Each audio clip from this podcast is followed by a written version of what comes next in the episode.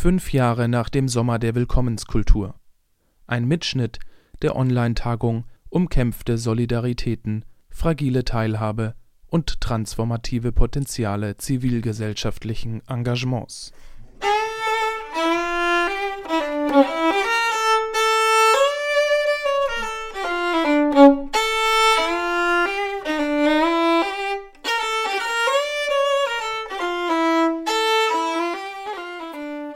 Jahr 2015 engagierten sich tausende Ehrenamtliche, um eine grundlegende Notversorgung für in Deutschland ankommende Geflüchtete anzubieten, die durch überforderte staatliche Institutionen kaum gewährleistet wurde.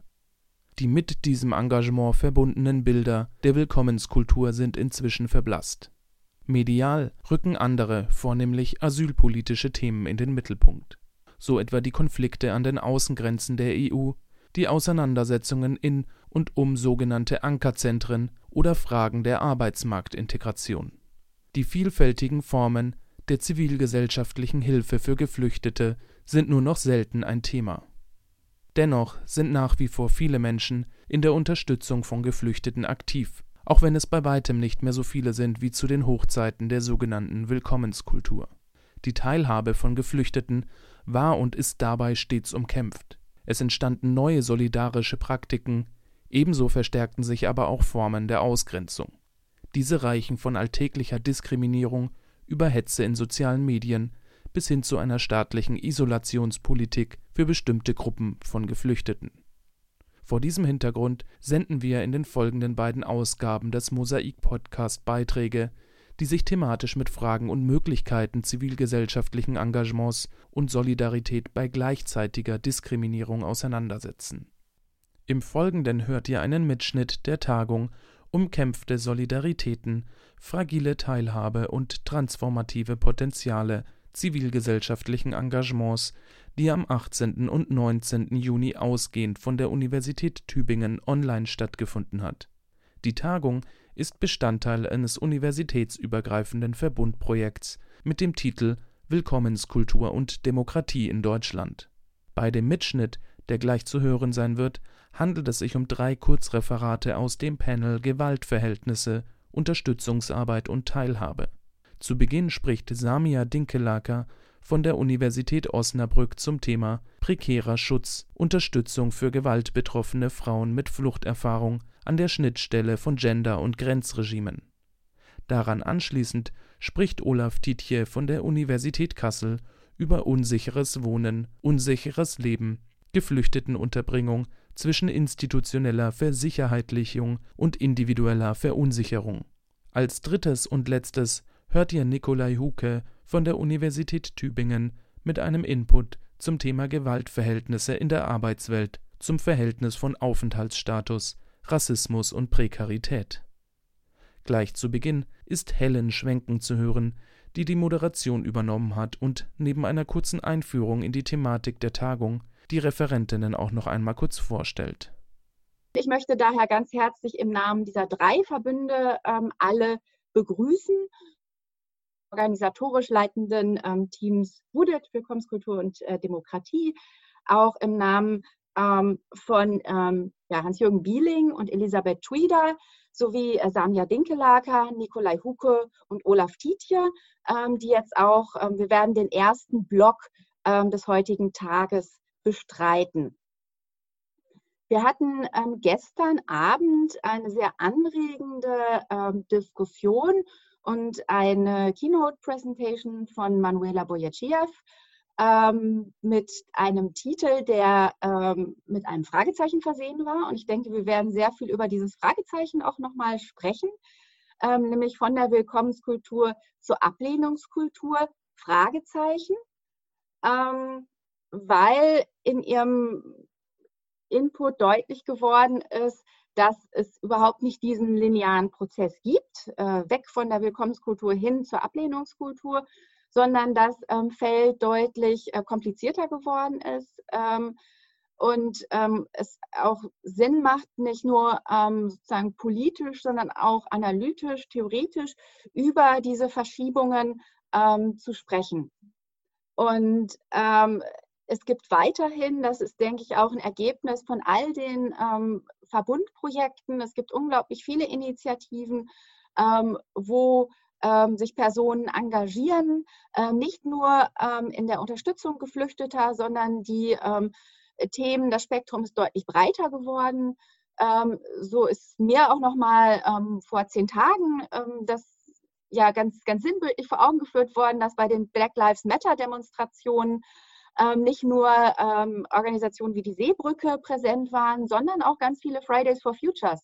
Und zum Beispiel hier in Osnabrück haben die Fridays for Futures auch dann den, ähm, äh, ja, die Sicherheit quasi für die Demonstrationen übernommen, die Ordnerinnen, ähm, sodass da deutlich wurde, dass es auch, auch Überschneidungen zwischen verschiedenen neuen Engagementformen gibt und es deutlich zu kurz greifen würde, wenn ähm, die Perspektive nur auf Ablehnungskulturen und rechtspopulistische Bewegungen gelegt werden würde als Trend.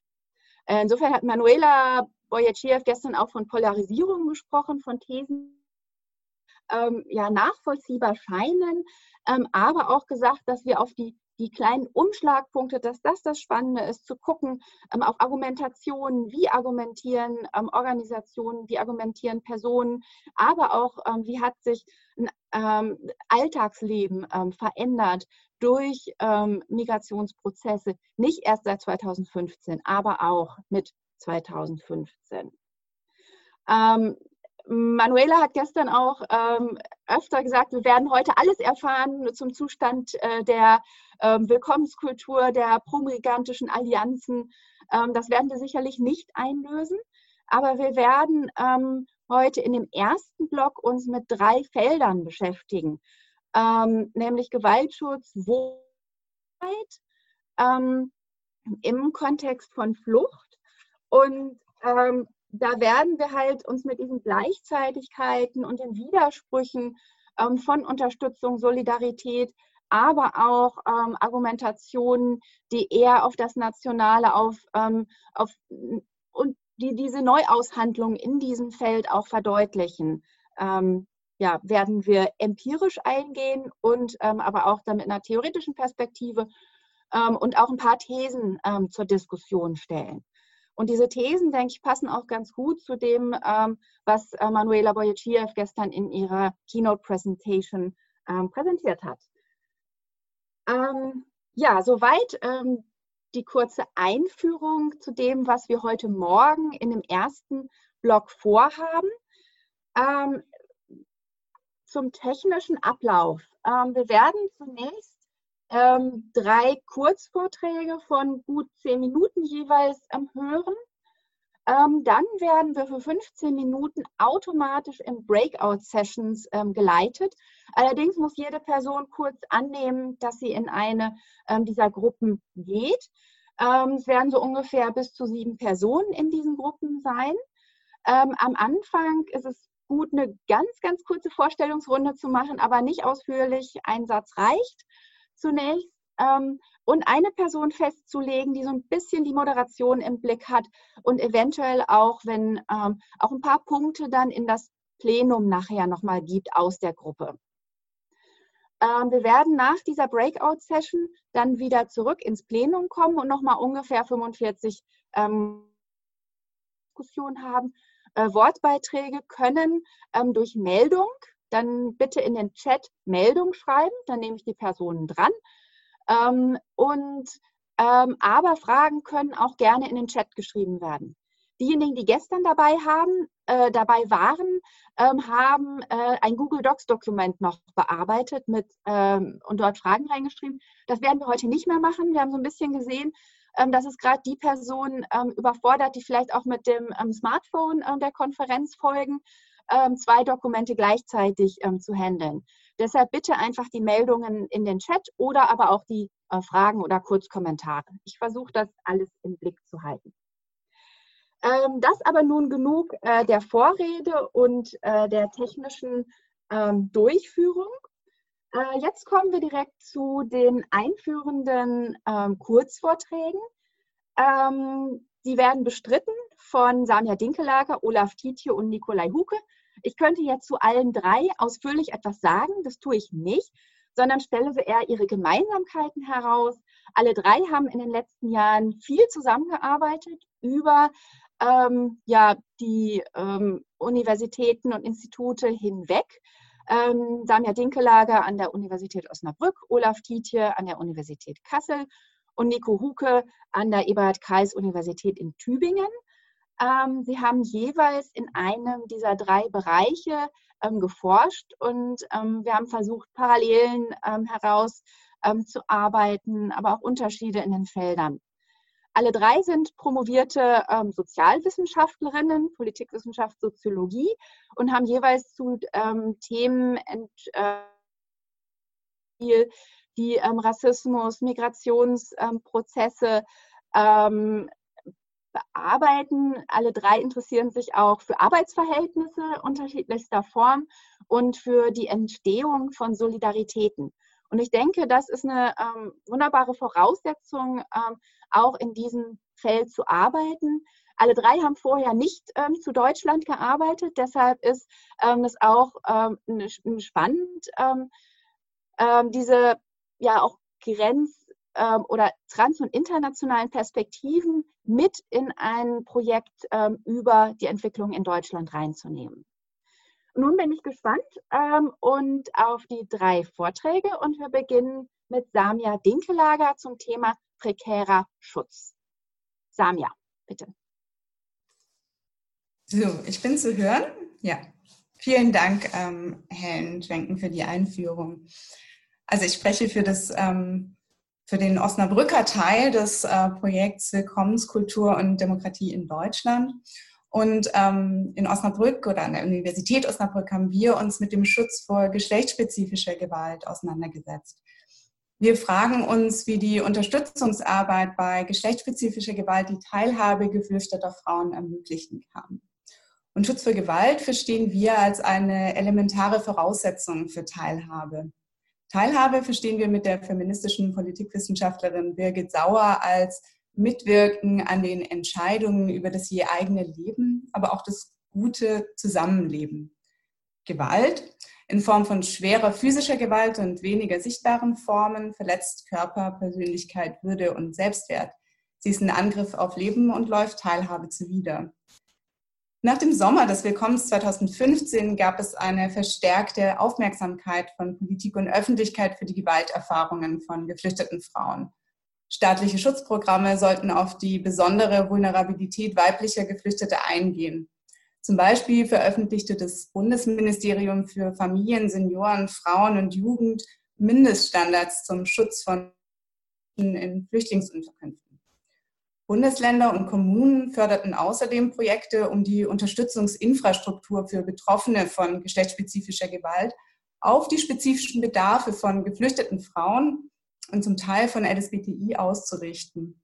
Durch aufsuchende Beratungsarbeit, durch Aufstockungen des Unterstützungsangebots und durch den Ausbau der Sprachmittlung. Diese Unterstützungsinfrastrukturen haben wir in verschiedenen deutschen Städten untersucht. Wir haben mit AkteurInnen gesprochen, die bereits lange etablierter Teil der Hilfeinfrastruktur sind, also wie Beratungsstellen und Frauenhäuser und andererseits haben wir mit AkteurInnen gesprochen, die nach 2015 als neue AkteurInnen der Hilfeinfrastruktur aufgetreten sind, wie KoordinatorInnen und MultiplikatorInnen für Gewaltschutz in geflüchteten Unterkünften. Die Erfahrungen unserer GesprächspartnerInnen zeigen, die Maßnahmen zum Schutz geflüchteter Frauen Regimes und der unzureichenden Ausstattung der Hilfeinfrastruktur und in meinem kurzen Vortrag werde ich diese Prekarisierung des Schutzes geflüchteter Frauen durch intersektionale Gewaltverhältnisse aufzeigen, um dann zu reflektieren, unter welchen Bedingungen Schutz und Unterstützung bei geschlechtsspezifischer Gewalt besser gelingen, trotz der strukturellen Begrenztheit. Also wir fassen die Begrenztheit der Unterstützungsarbeit mit einem intersektionalen Gewaltbegriff. Dieser Gewaltbegriff knüpft an den feministischen weiten Gewaltbegriff an und erweitert ihn. Im Sinne des feministischen Gewaltbegriffs verstehen wir Gewalt als ein Zusammenspiel von unterschiedlichen Ebenen. Erstens direkter Gewalt, zweitens struktureller Gewalt, also der Herstellung von Verletzbarkeiten durch die staatliche Absicherung hierarchischer Geschlechterverhältnisse. Und drittens Gewalt auf der diskursiven Ebene, also der Ebene von Deutungen und dem Sprechen über Gewalt. Ein intersektionaler Gewaltbegriff erweitert dieses Verständnis und verweist auf die Überschneidung von Ungleichheits- und Gewaltstrukturen wie etwa die Überschneidung gewaltvoller Geschlechterverhältnisse mit dem gegenwärtigen Grenzen. In Deutschland haben schwarze Feministinnen und Migrantinnen seit den 1980er und 1990 vorangetrieben, dass geschlechtsspezifische Gewalt und Diskriminierungen untrennbar verwoben sind, ähm, etwa mit rassistischen Verhältnissen und Klassenverhältnissen. Die Situation von geflüchteten Frauen in Deutschland nach dem Sommer des Willkommens 2015 verdeutlicht, dass die Diskussion, die diese Feministinnen geführt haben, an Aktualität nichts verloren haben. Restriktive Asyl- und Aufenthaltspolitiken hüllen den Schutz vor geschlechtsspezifischer Gewalt aus, während die Mangelung des Hilfesystems für geflüchtete Frauen oder geflüchtete Frauen in ganz besonderem Maße trifft. Erkrankungen finden somit unter besonders erschwerten Bedingungen statt. Und beide Aspekte werde ich im Folgenden darstellen. Also zur Gewalt des Grenzregimes. Die Aushöhlung des Schutzes vor Gewalt durch restriktive Asyl- und Aufenthaltspolitiken zeigt sich etwa in der Unterbringung in Gemeinschaftsunterkünften sowie in der Verunsicherung durch prekäre Aufenthaltsstatus und Unbahn. Wenn Unterkünfte nicht adäquat mit abschließbaren Räumen und Bädern ausgestattet sind, es keine konkreten Handlungspläne für akute Gewaltgefälle gibt, BewohnerInnen nicht partizipieren können und keine personellen Ressourcen für Schutzkonzepte vorgesehen sind, dann fördert dies nicht nur Verletzbarkeiten gegenüber Gewalthandlungen, sie verhindern auch, dass Geflüchtete Traumata, die sie vor, während und nach der Flucht erfahren haben, überwinden können.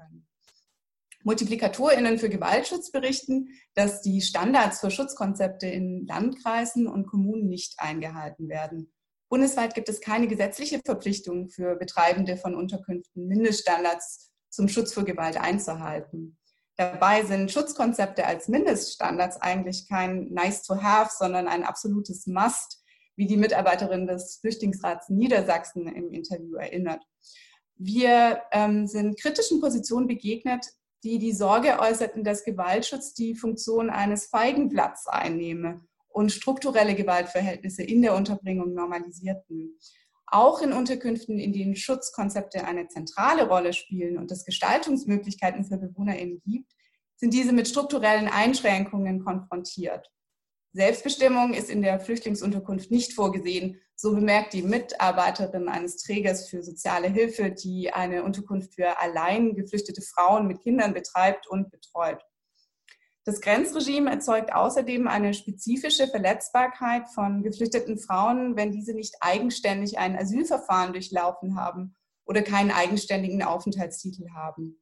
Die Verunsicherung, die durch die Gefährdung ihres Bleiberechts und dem Bleiberecht von Angehörigen erzeugt wird, führt Frauen in gewaltvollen Beziehungen bleiben. Sie entwickeln prekäre Strategien, um ihre Situation auszuhalten. Eine Beraterin berichtete uns von einer Frau ohne eigenständigen Aufenthaltsstatus. Sie wollte sich von ihrem gewalttätigen Ehemann trennen, hatte aber noch nicht die dreijährige Ehe erfüllt. Die Erfüllung der Ehebestandszeit mit einem Partner mit deutschem Pass oder Aufenthaltstitel ist Voraussetzung, um das Anrecht auf einen eigenständigen Aufenthaltstitel erwerben zu können. Eindrücklich erläuterte die Beraterin, diese Frau ist, wenn der Mann zu Hause ist, im Keller. Und wenn der Mann arbeiten geht, ist sie in der Wohnung. Das ist ihre Lösung. Diese Frau sagt, ich muss noch anderthalb Jahre aushalten, dann gehe ich eben in den Keller. 2018 ratifizierte Deutschland die Istanbul-Konvention zur Verhütung und Bekämpfung von Gewalt gegen Frauen und häuslicher Gewalt. Sie gilt als ein völkerrechtlicher Meilenstein im Schutz vor geschlechtsspezifischer Gewalt. Allerdings hat die Bundesregierung jenen Artikel jene Artikel mit Vorbehalten belegt, der verlangt, dass Frauen, die von Partnerschaftsgewalt oder Menschenhandel betroffen sind, einen eigenständigen Aufenthaltstitel zu sichern ist. Bedingungen struktureller, intersektionaler Formen der Gewalt werden so aufrechterhalten. Ich komme jetzt zur Prekarisierung des Schutzes durch unzureichende Ressourcen der Hilfeinfrastruktur. Viele geflüchtete Frauen haben einen erschwerten Zugang zu Frauenhäusern. Grund ist die einzelfallbezogene Finanzierung der Frauenhäuser über Tagessätze in einigen Bundesländern und Kommunen. Die Wohnsitzauflage für Geflüchtete führt zudem dazu, dass die Übernahme der Kosten für den Frauenhausaufenthalt ungeklärt bleiben und Frauenhäuser unter massivem Druck stehen, wie unsere GesprächspartnerInnen berichten. Der Druck äußert sich auch in den Arbeitsbedingungen in der Unterstützung geflüchteter Frauen. Insgesamt gehören Strategien im Umgang mit Überlastung zum Alltag unserer GesprächspartnerInnen. Aufgrund der Arbeitsbedingungen stoßen Unterstützungseinrichtungen an Grenzen, tatsächlich ermächtigende Arbeit leisten zu können. Und hier verschärft sich ein allgemeiner staatlicher Umgang mit Gewaltvorsorge. Feministische Analysen beschreiben, wie die Ressourcen für die Verhinderung von Gewalt- und Abhängigkeitsstrukturen beschränkt werden, während dafür polizeiliche Macht im Diskurs um sogenannte häusliche Gewalt aufgewertet wird. Wir fragten unsere GesprächspartnerInnen, unter welchen Bedingungen Schutz vor Gewalt als Voraussetzung für Teilhabe besser gelingt. Einige GesprächspartnerInnen betonten, dass Unterstützungs- und Bestärkungsarbeiten den intersektionalen Gewalterfahrungen geflüchteter Frauen gerecht werden muss. Das bedeutet zum Beispiel, dass Sprachmittlungsangebote, die nach dem Sommer des Willkommens eingerichtet wurden, verstetigt und angemessen bezahlt werden. Das heißt auch, dass die Unterstützungsarbeit für Mehrfachdiskriminierungen und rassistische Traumata sensibilisiert ist. Die Überlagerung von rassistischer und geschlechtsspezifischer Gewalt sowie strukturelle Dimensionen der Gewalt werden in öffentlichen Diskursen um geschlechtsspezifische Gewalt häufig ausgeblendet. Das ist der Fall in den kulturalisierenden und rassifizierenden Diskursen, die Gewalttätigkeit pauschal geflüchteten Männern zuschreiben und die nach der Silvesternacht 2015 und 16 in Köln auch in lokal spezifischer Form aktualisiert wurden. Angesichts dieser Ausblendungen betonten einige GesprächspartnerInnen, dass MitarbeiterInnen mit Rassismuserfahrungen in der Unterstützungsarbeit, um Räume zu schaffen, in denen sich Betroffene der mehrfach gelagerten Gewalt sicherer fühlen können. Das Bestärkungsprogramm Takaniro für geflüchtete Frauen in der Erstaufnahme in Tübingen beispielsweise stellt eine produktive Zusammenarbeit zwischen der Anlaufstelle sexualisierter Gewalt AGIT und der Antidiskriminierungsorganisation ADIS dar. Sie ist beispielhaft für neue intersektionale Bündnisse und Fachdiskussionen, die nach dem Sommer des Willkommens entstanden sind, etwa zur intersektionalen Dimension von Traumata. Neben neuen Bündnissen spielen aber auch frühere feministische und migrantische Kämpfe eine bedeutende Rolle für die Bedingungen der Unterstützung geflüchteter Frauen. Unsere Analyse der lokalen Unterstützungsstrukturen im Schutz vor Gewalt zeigt, dass Hamburg Gewalt, gewaltbetroffene Frauen mit Fluchtgeschichte einen vergleichsweise niederschwelligen Zugang zu Unterstützungsstrukturen Strukturen haben. Eine wichtige Rolle spielt hier, dass in Hamburg, ebenso in Schleswig-Holstein und Berlin, jedoch im Gegensatz zu allen anderen Bundesländern, Frauenhäuser pauschal durch die Sozialbehörde finanziert werden. Die Stadt Hamburg hat außerdem in Zusammenarbeit mit Frauenorganisationen koordiniertes das System der mehrsprachigen, aufsuchenden Beratungsarbeit zum Schutz von gewaltbetroffenen Frauen eingerichtet. Und diese Struktur baut auf ein sehr ausdifferenziertes Angebot von Organisationen auf, die zu sexualisierter und Partnerschaftsgewalt, Zwangsheirat und Stalking arbeiten. Und die Geschichte einiger dieser Organisationen, zum Beispiel Lale oder Ibera, geht eben zurück auf die Arbeit von Migrantinnen Selbstorganisationen der 1980er, 90er Jahre. Der Hamburger Kontext zeigt, frühere Auseinandersetzungen um Schutz vor Gewalt machen sich in jenen Strukturen der Willkommenskultur bemerkbar, wo Teilhabe ein ernsthafteres Anliegen ist. Und ähm, mit dem Hinweis beende ich auch den Vortrag. Vielen Dank. Ja, vielen Dank, Samia. Ähm, ich bitte alle, ähm, Ihre Fragen, Kommentare zu notieren oder im Kopf zu halten, weil wir jetzt nahtlos in die zweite Kurzpräsentation ähm, übergehen zum Thema Wohnen. Das ist ja durchaus mit dem Thema Gewaltschutz ähm, verbunden, ähm, aber geht weit auch noch in andere Felder hinein.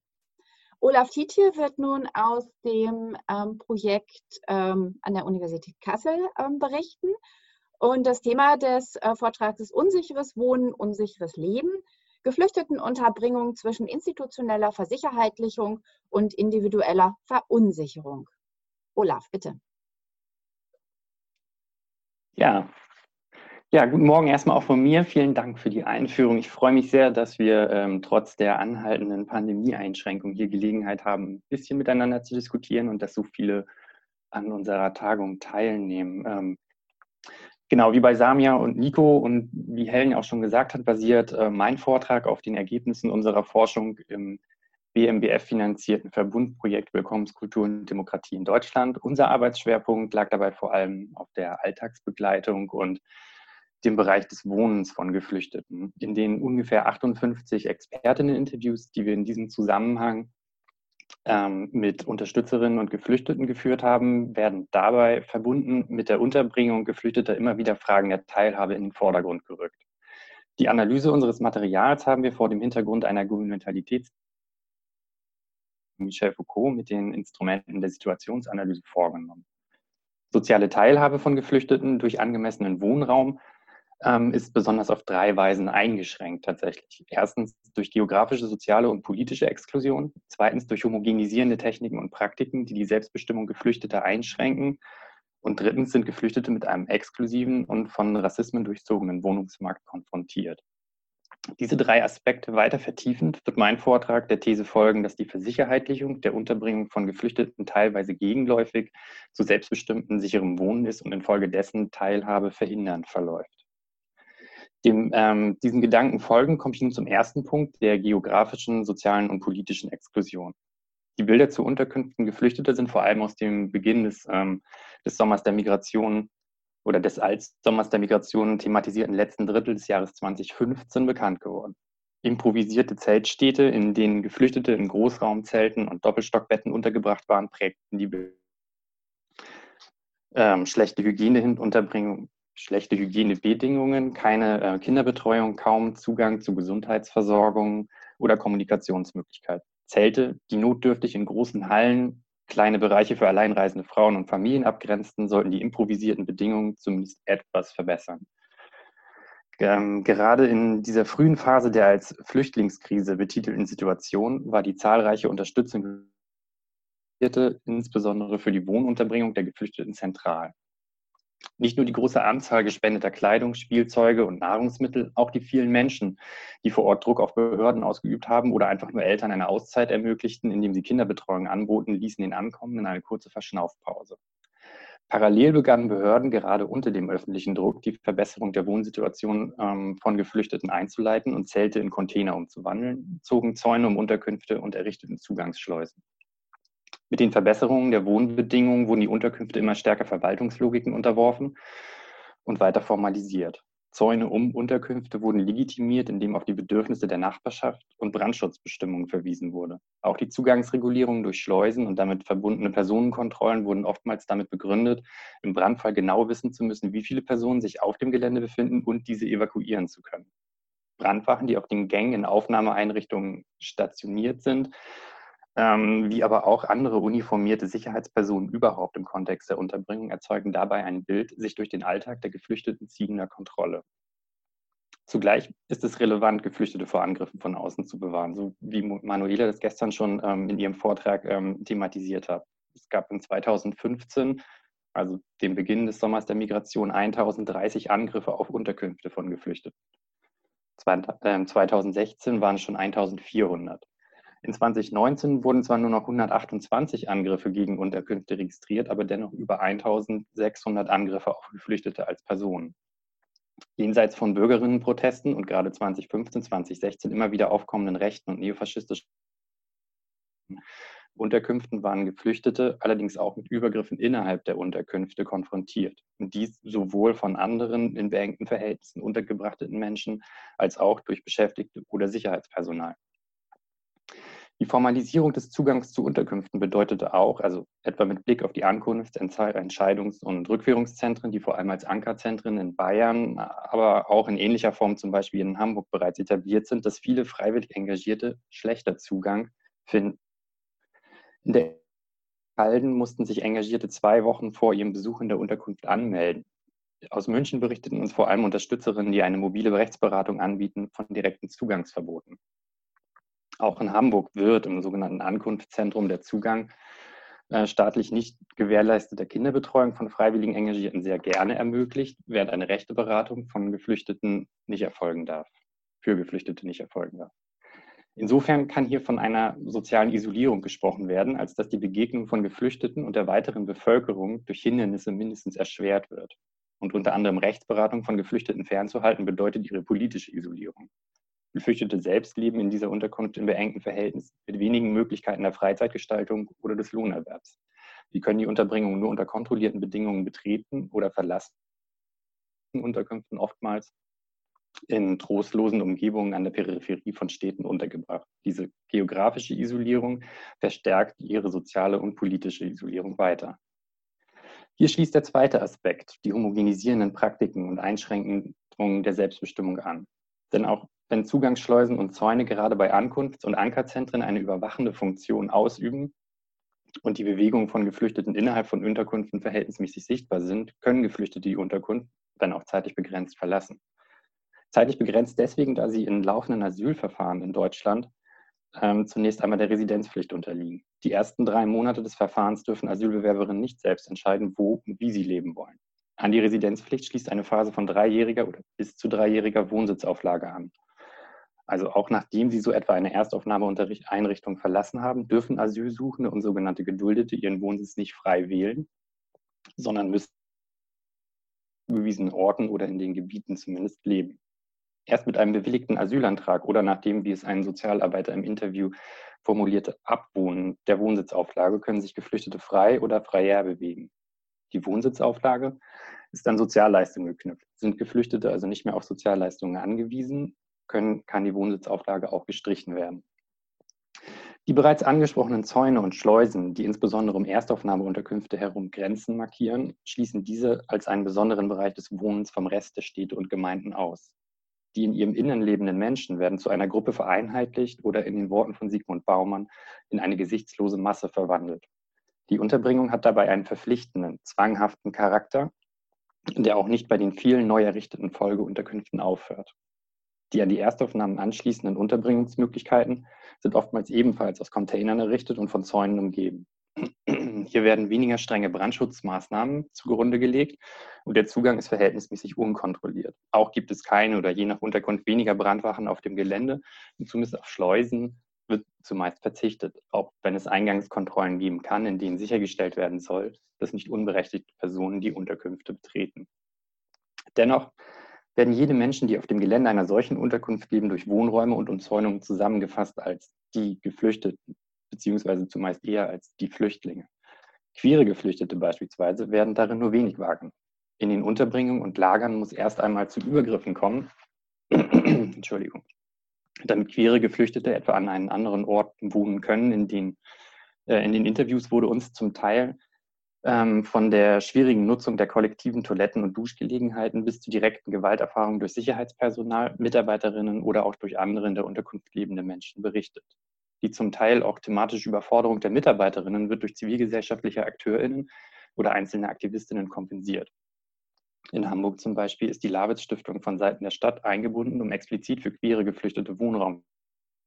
München wird hier durch freiwillig Engagierte und das Schwule Beratungszentrum SUB interveniert.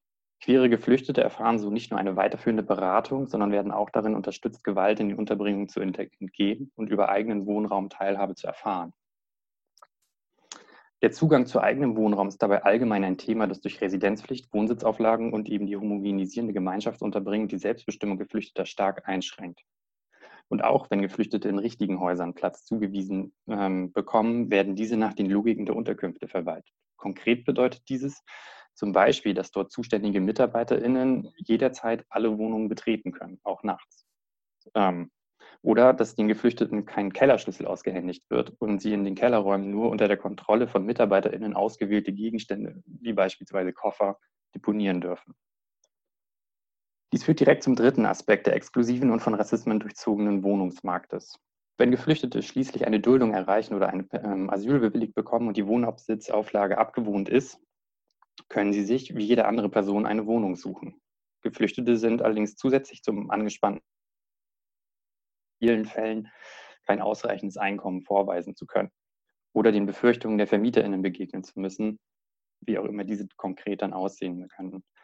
In Hamburg organisieren SozialarbeiterInnen für Geflüchtete vor diesem Hintergrund einen Mieterinnenfahrschein, der nachweist, dass über ähm, die zum Mieten notwendigen Formalitäten Bescheid gewusst wird. Geflüchtete haben weiter deutlich größere Chancen, eine Wohnung zu mieten zu können, wenn sie von freiwilligen Unterstützerinnen begleitet werden, die der Sorge der Vermieterinnen begegnen, auf etwa Verständigungsschwierigkeiten zu stoßen. In Kassel etwa verlaufen viele Kontakte der Wohnungsvermietung über die von der Caritas eingerichtete Wohnraumvermittlung, der es auf diese Weise gelingt, relativ vielen Geflüchteten eigenen Wohnraum zu vermitteln.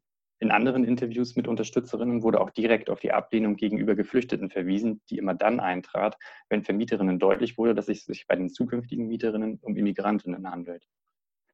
Damit komme ich dann auch schon zu meinem Abschluss.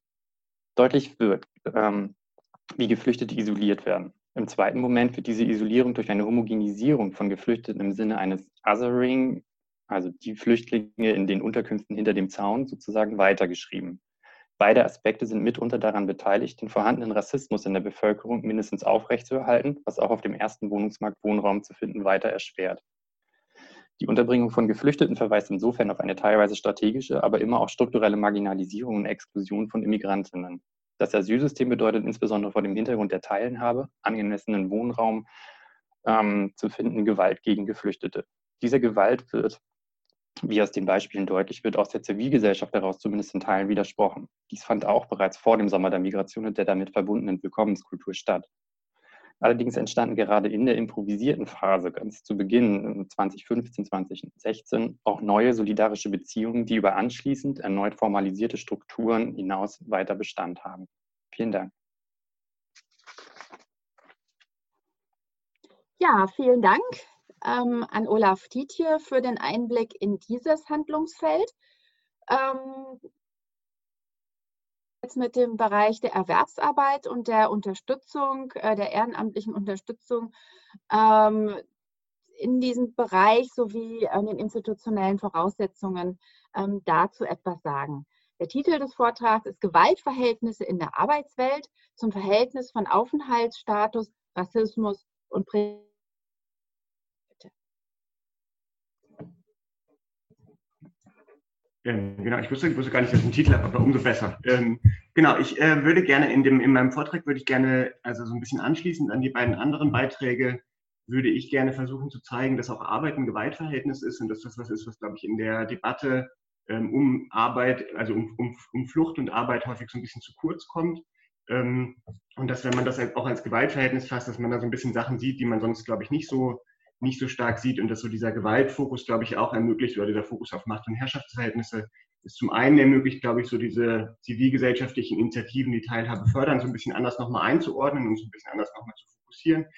Ähm, das, glaube ich, auch so einen Fokus auf ähm, Arbeitsverhältnisse als so ein eigenständiger Bereich, so ein bisschen auch nochmal einen anderen Akzent setzt, vielleicht in der Debatte um Willkommenskultur, Ablehnungskultur, nämlich zeigt, dass es nicht nur eine Konfliktachse gibt, irgendwie die Postmigranten gegen die anderen, ähm, sondern auch im Grunde genommen vielfältige gesellschaftliche Konfliktachsen. Ich glaube auch Geschlechterverhältnisse ist ja auch was, was nicht immer ähm, genau entlang dieser Konfliktachse verläuft. Also insofern auch da, glaube ich, nochmal so ein bisschen mehr reinbringt. Genau, also das wären so ein bisschen die beiden, die beiden Punkte, die ich äh, vielleicht versuchen würde zu machen. Ähm, wie gesagt, ich glaube, es ist wichtig, Arbeit als ein Gewaltverhältnis in den Blick zu nehmen, wenn man sich anschaut, wie wird Arbeit eigentlich diskutiert, also Arbeit für Geflüchtete dann kann man sehen, dass im Grunde genommen in der Debatte eigentlich Arbeit hofft, Arbeit mit Teilhabe. Also im Grunde genommen alle, die arbeiten können, alle, die einen Job haben, äh, können dann auch besser teilhaben an der Gesellschaft. Ähm, das Bundesministerium für Arbeit und Soziales schreibt zum Beispiel, Erwerbsarbeit bedeutet nicht nur ein gesichertes Einkommen und wirtschaftliche Eigenständigkeit, sondern auch die Möglichkeit zur aktiven Teilhabe an der Gesellschaft. Aidan Ösus, die Beauftragte der Bundesregierung für Migration, Flüchtlinge und Integration, schreibt, Beschäftigung und Arbeit sind zentral für gute Teilhabechancen in unserer Gesellschaft. Sie geben Flüchtlingen eine neue Hoffnung und eine Perspektive in unserem Land.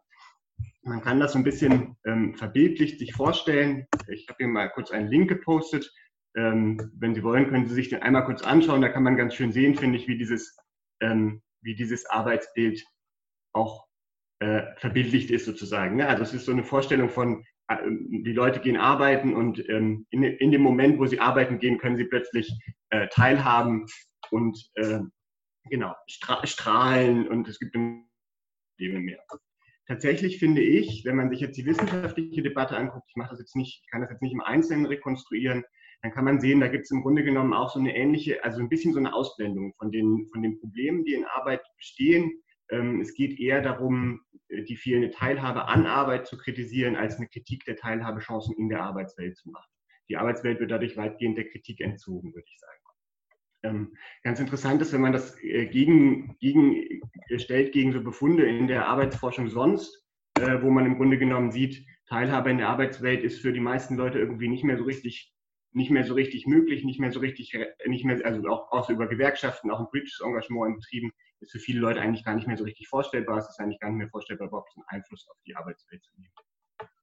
Ähm, anschließend an das, was Samia vorher, vorher gesagt hat, den Teilhabebegriff von Birgit Sauer, nämlich zu sagen, Teilhabe ist irgendwie mehr als einfach nur dabei sein. Teilhabe hat auch was zu tun mit äh, der Möglichkeit, die eigene Lebenssituation eigenständig zu gestalten. Ähm, wenn man das sozusagen äh, an, diesen, an die Frage von äh, der Arbeitswelt ranlegt und so ein bisschen schaut, ähm, wenn man das als Teilhabebegriff hat, was, wie funktioniert eigentlich Teilhabe in der Arbeitswelt, kann man eben sehen, dass Arbeit im Grunde genommen nicht Teilhabe gewährleistet, sondern eher ein Bereich ist, wo Teilhabe relativ problematisch ist. Real würde ich sagen, ist die Situation auf dem Arbeitsmarkt stark durch Hierarchien und Gewaltverhältnisse geprägt. Die Teilhabe ist relativ stark eingeschränkt. Das fängt an, ähm, das ist jetzt kein besonders innovativer Punkt, mit einem strukturellen Ungleichgewicht zwischen Arbeitgebern und Arbeitnehmern. Vielleicht, ich zitiere heute mal zweimal Marx, habe ich gedacht. Ähm, bei Marx ist das schön beschrieben, der, der stumme Zwang der ökonomischen Verhältnisse Kapitalisten über den Arbeiter. Außerökonomische unmittelbare Gewalt wird zwar immer noch angewandt, aber nur ausnahmsweise. Für den gewöhnlichen Gang der Dinge kann der Arbeiter den Naturgesetzen der Produktion überlassen bleiben. Das heißt, seinen aus den Produktionsbedingungen selbst entspringenden, durch die garantierten und verewigten Abhängigkeit vom Kapital. Also man hat ein grundlegendes Problem in der Arbeitswelt. Es gibt sowas wie Weisungsgebundenheit und es gibt gleichzeitig eine Abhängigkeit von dem Job jeweils, die es eigentlich verhindert, die Lebenssituation und vor allem die Arbeit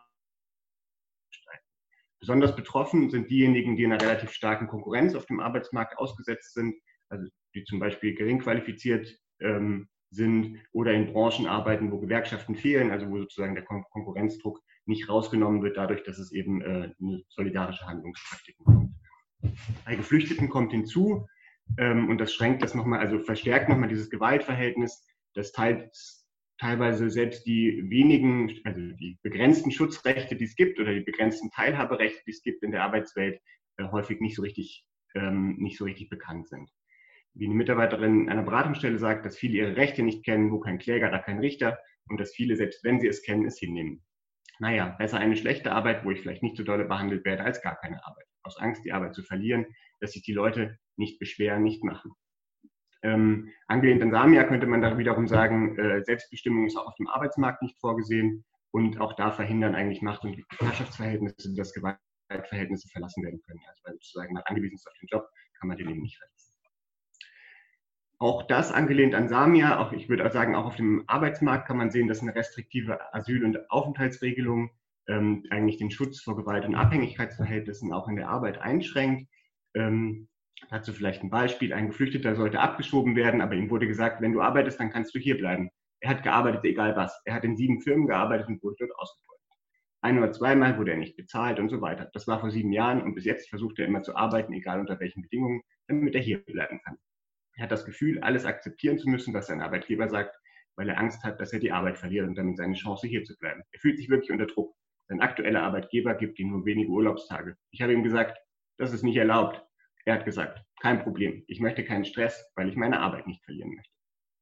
Ähm, ein Beispiel, woran man das ganz schön sehen kann, ist ähm, bei Jungen oder bei Geflüchteten im Allgemeinen, ähm, die in der Duldung Aufenthaltstitel kontinuierlich verlängern muss, häufig mit sehr kurzen Fristen, teilweise Monatsfristen, teilweise ein bisschen länger. Das ist auch immer ein bisschen ähm, abhängig von der konkreten Praxis der Ausländerbehörden. Und diese Ausbildungsduldung ermöglicht es halt, also wenn man eine Ausbildung aufnimmt, für den Zeitraum der Ausbildung plus zwei Jahre danach, wenn man eine Beschäftigung im Anschluss findet, ähm, einen relativ gesicherten Aufenthaltsstatus zu haben, wobei der gekoppelt ist an die Ausbildung. Also wenn man die Ausbildung verliert, sozusagen, ähm, gerät auch der Aufenthaltsstatus in Gefahr. Und das bedeutet, der, der Effekt davon war, dass alle Leute, die in der Duldung waren und irgendwie eine Chance auf eine Ausbildung hatten, versucht haben, einen Ausbildungsplatz zu bekommen, ähm, wo es gar nicht so sehr darum ging, unbedingt diese Ausbildung abzuschließen, häufig oder in einigen Fällen, sondern in erster Linie wirklich darum, erstmal kurzfristig die eigene Perspektive zu sichern. Auch da zum Beispiel Gastronomie und Gebäudereinigung sind Ausbildungswege, wo nicht auf Schulabschlüsse oder Sprachniveau geguckt wird. Die ganzen abgelehnten Afghanen und Nordafrikaner, die kein Aufenthaltsrecht per Gericht bekommen haben, bekommen gesagt, letzte Chance, du musst eine Ausbildung finden. Und dann sind sie einfach direkt in diese Ausbildungsbranchen reingerutscht und haben gedacht, okay, das ist meine Rettung, in Deutschland zu bleiben. Und jetzt tun sie sich da oft schwer mit Sprachniveau A0, also fast ohne Deutschkenntnisse, ohne Schulabschluss, erzählt der Mitarbeiter einer Beratungsstelle. Im Reinigungsbereich und auch im Gastronomiebereich wird er weiter aus, auch das ist ja bekannt wahrscheinlich so ein bisschen, äh, wenn man da einen Auszubildenden anstellt, der offensichtlich keine Chance hat, die Ausbildung zu schaffen, hat man trotzdem eine sehr günstige und ausbeutbare Arbeitskraft für die Ausbildungszeit. Und das ist auch die Rückmeldung, die wir bekommen, dass die oft sehr viel mehr arbeiten müssen, als im Vertrag steht. Von Teilhabe könnte man sagen, ähm, ist da sozusagen in, in diesen Verhältnissen nicht viel, nicht viel zu erkennen. Ähm, Im Gegenteil, man sieht halt eine extreme Abhängigkeit und eine, also auch eine Form von Gewalt, gewaltförmigen Hierarchieverhältnissen oder zumindest gewaltanfälligen Hierarchieverhältnissen. Das betrifft jetzt natürlich auch nicht alle Geflüchteten. Ne? Das ist also sozusagen, je nachdem, wo, wo Geflüchtete auch arbeiten, in prekären Arbeitsverhältnissen natürlich deutlich stärker und eben deutlich stärker, je nachdem, wie der Aufenthaltsstatus ist. Ähm, wenn man sich jetzt vor dem Hintergrund Frage von Zivilgesellschaft beschäftigt und nochmal schaut, was können eigentlich so Initiativen leisten. Die werden ja häufig so relativ positiv gesehen und so ein bisschen, ja, die Ehrenamtlichen sorgen dafür, dass auch Geflüchtete auch teilhaben können. Beratungsstellen unterstützen den Prozess ähm, und sorgen dafür, dass irgendwie auch dieser Arbeitsmarktintegrationsprozess relativ reibungslos funktioniert. Und wenn man das eben aber gegen die Gewaltverhältnisse in der Arbeit diskutiert, dann kommt man, glaube ich, so ein bisschen zu einem anderen Ergebnis, weil man dann, glaube ich, sieht, ja, ähm, zivilgesellschaftliche Initiativen sind wichtig, weil sie zum Beispiel Rechtsberatung anbieten, wie äh, eine Mitarbeiterin erzählt, das erste Mal, als ich erwähnt habe, dass die Geflüchteten nicht Menschen zweiter Klasse sind, dieselben Rechte haben, haben spontan ein paar geklatscht. Ein Mann kam später zu mir und hat sich für diese Stelle, also diese Aussagen bedankt. Das fand ich total rührend auch, weil man dadurch einfach, das einfach so dahin sagt irgendwo, weil ich gedacht habe, naja, okay, das muss man mal klarstellen. Aber dass er das mit, mitgenommen hat und das dann gezeigt hat, das hat mich total gerührt. Das fand ich immer noch, wenn ich daran denke, auch traurig, wie er sich bedankt hat, dass er dieselben Rechte hat. Also im Grunde genommen hat man hier schon ähm, einen positiven Effekt, dadurch, dass eine Rechtskenntnis möglich ist. Aber wenn man natürlich schaut, ähm, bedeutet diese Rechtskenntnis auch, dass man real die Rechte einfordern kann, dann kann man heute in einigen Fällen zumindest sehen, ähm, dass es nicht der Fall ist. Also dass eben diese Abhängigkeit vom Job, die vielleicht auch den, wo der Aufenthaltsstatus noch dran gekoppelt ist, eben auch ähm, genau dazu führt, dass man trotz der Rechtskenntnis, selbst wenn man die hat, im Grunde genommen diese Verhältnisse nicht verlassen kann. Genau, vielleicht ganz kurz zum Abschluss. Äh, mein Fazit wäre, ich glaube, wenn man über Teilhabe redet, muss man mehr, als es in der aktuellen Debatte der Fall ist, über Gewalt, Macht und Herrschaftsverhältnisse reden. Ähm, und insbesondere auch im Bereich von Arbeit, glaube ich, lohnt es sich, das mal wieder mehr zu tun. Ähm, und wenn man das tut, glaube ich, dann kann Teilhabe mehr sein als so ein Begriff, der irgendwie das verklärt, was in der Arbeit passiert. Ähm, und kann Teilhabe, glaube ich, zu einem Ausgangspunkt, also die Frage nach Teilhabe, wer kann teilhaben, wie, wer hat im Grunde genommen die Möglichkeit, Einfluss zu nehmen, kann dann, äh, kann dann Ausgangspunkt werden für eine Kritik der Arbeit und der mit ihr verbundenen Abhängigkeiten. Und zwar eine Kritik, äh, die darauf abzielt, alle Verhältnisse umzuwerfen, in denen der Mensch ein erniedrigtes, ein geknechtetes, ein verlassenes und ein verächtliches Wesen ist. Das äh, ist das Ende von mir. Ja, vielen Dank, Nico. Ähm, vielen Dank an alle drei ähm, für diesen ähm, Inputs und auch für den Einblick in die Feldforschung, also in die Erfahrungen ähm, im Feld. Und ähm, angesichts der Zeit würde ich es dabei belassen und mich ganz herzlich bei unseren drei ReferentInnen ähm, bedanken und auch bei allen Teilnehmenden für die Disziplin und vielleicht auch für die Frustrationstoleranz, nicht jetzt selber noch zu Wort gekommen zu sein. Äh, digitale Konferenzen haben ja so ihre eigenen Probleme, ähm, vielleicht aber auch Vorteile, dass ähm, die Kleingruppendiskussion, dass wir die auch wirklich wertschätzen können ähm, und nicht nur Plenardiskussionen haben.